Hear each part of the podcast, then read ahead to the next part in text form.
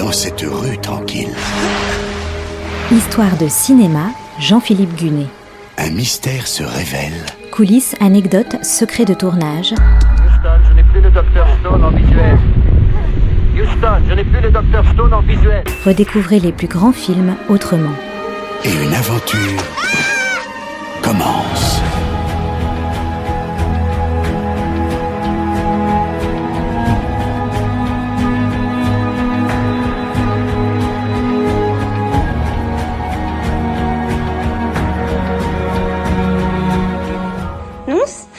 pas dire que je n'aime pas Pierre, mais enfin, euh, bah...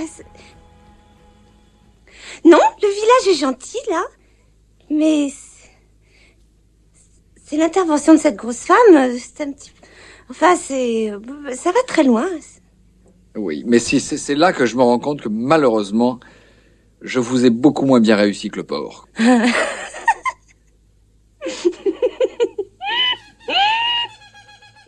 Cette scène est tirée d'une comédie culte. Vous l'avez compris, je veux bien sûr vous parler du Père Noël est une ordure, sorti en 1982.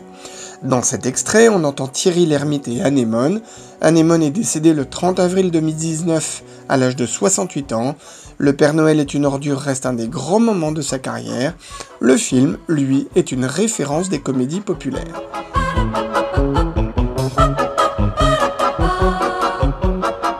Départ, Le Père Noël est une ordure est une pièce de théâtre jouée à partir de 1979. Qui l'a écrite? La troupe du Splendide. Vous savez, la bande de comédiens qui a triomphé avec Les Bronzés, puis Les Bronzés font du ski. Thierry Lhermitte, Gérard Jugnot, Marianne Chazelle, Christian Clavier et Josiane Balasco. Ah, et aussi Bruno Moineau et Claire Magnin, moins connus, mais qui n'en font pas moins partie de la troupe. Un manque à l'appel, Michel Blanc, qui avait quitté la troupe à cette époque.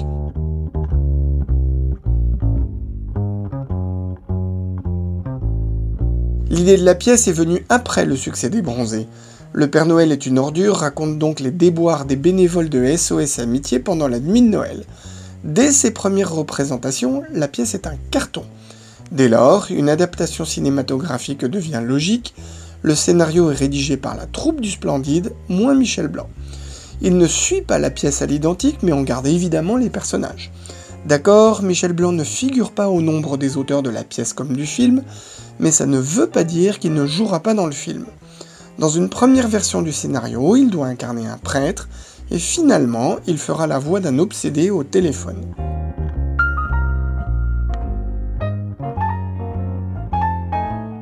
Il est donc temps que je vous dise un mot sur les personnages. Thierry Lhermitte joue Pierre, le responsable de l'antenne parisienne de SOS Amitié. Josiane Balasco est Marie-Ange, la présidente de l'association. Un personnage qui n'existe pas dans la pièce, et pour cause, vu que Josiane Balasco n'avait pas pu y participer pour des questions de disponibilité. Son absence avait permis à Anémone d'être engagée sur la pièce, c'est donc elle qui joue Thérèse, l'assistante de Pierre chez SOS Amitié. Anémone n'a jamais fait partie du Splendide, mais elle a beaucoup collaboré avec eux. Gérard Jugnot, Christian Clavier et Marianne Chazelle incarnent trois des marginaux qui viennent dans les bureaux de SOS Amitié. Quant à Bernard Moineau, il tient un rôle de choix, celui de Monsieur Preskovitch, l'encombrant voisin de SOS Amitié. Josiane Balasco dira après coup que Affreux, sale et méchant, d'Ettore Scola, a été une source d'inspiration pour Le Père Noël est une ordure.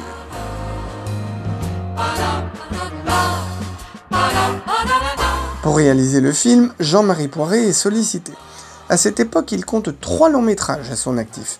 Les Petits Câlins, Retour en force et Les Hommes préfèrent les grosses.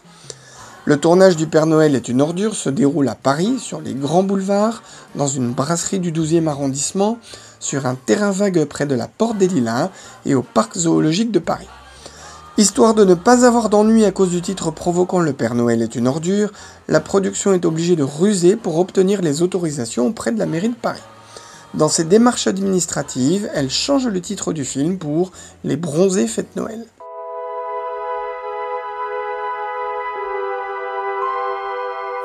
Toutes les scènes d'intérieur sont tournées dans les studios d'Épinay-sur-Seine. Tout un immeuble y est reconstitué avec un ascenseur fonctionnel. Les fameuses pâtisseries de Monsieur Preskovitch, comme le Dubichou ou le Klug, sont une idée de Josiane Balasco suite à un voyage en Croatie. Pour composer son personnage de Josette, Marianne Chazelle porte de fausses dents. Le résultat, le voici, dans une scène entre elle et Christian Clavier. Eh ben voilà, eh ben voilà, eh ben ça c'est tout la sécu, ça. Il vous donne un numéro, ça rentre même pas dans les cases. Regardez. Qu'est-ce que vous avez foutu dans les cases, ça déborde Eh ben vous, il n'y a pas assez de place pour les réponses. Ouais, Exercez-vous une activité professionnelle Ça dépend. Oui, ça évidemment, on vous demande de répondre par oui ou par non, alors ça dépend, ça dépasse. Mais évidemment, ça dépasse, c'est ce que je vous dis depuis une heure. Oh, elle se croit plus maligne que tout le monde, celle-là, hein. Qu'est-ce que c'est que ça? Zizette épouse X Zézette et posé X. La musique du Père Noël est une ordure est confiée à l'expérimenté Vladimir Kosma. Il réutilise Destinée, une chanson qu'il avait écrite avec Guy Marchand et que Guy Marchand avait interprétée.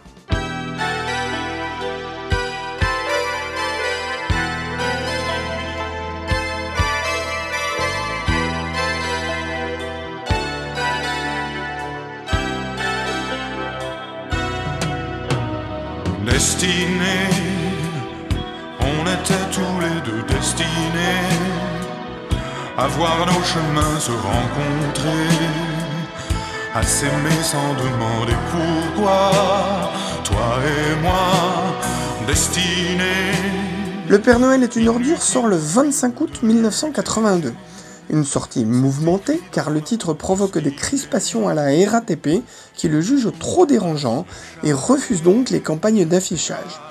Ces turbulences n'empêchent pas le film d'attirer un million et demi de spectateurs, un succès donc, mais pas si énorme que ça, derrière les 2 300 000 entrées des bronzés. Imaginez, inavoué. C'est plus tard, avec la vidéo et les diffusions télé, que le film deviendra un phénomène de société. Son succès ne fera pas que des heureux. Des années plus tard, Anémone se brouillera avec le Splendide après avoir découvert qu'elle était exclue des royalties sur le film. Hollywood en tirera un remake en 1994, Joyeux Noël, réalisé par Nora Ephron, la cinéaste de Nuit Blanche à Seattle. Regard destiné. Snobé par toutes les récompenses et tous les festivals, Le Père Noël est une ordure séduit toujours autant par ses répliques cultes et son rythme effréné. Mais il est surtout resté comme une comédie irrévérencieuse. Son réalisateur, Jean-Marie Poiré, a signé depuis deux autres classiques de la comédie, Papy fait de la résistance et Les Visiteurs. tous nos désirs d'amour inespérés,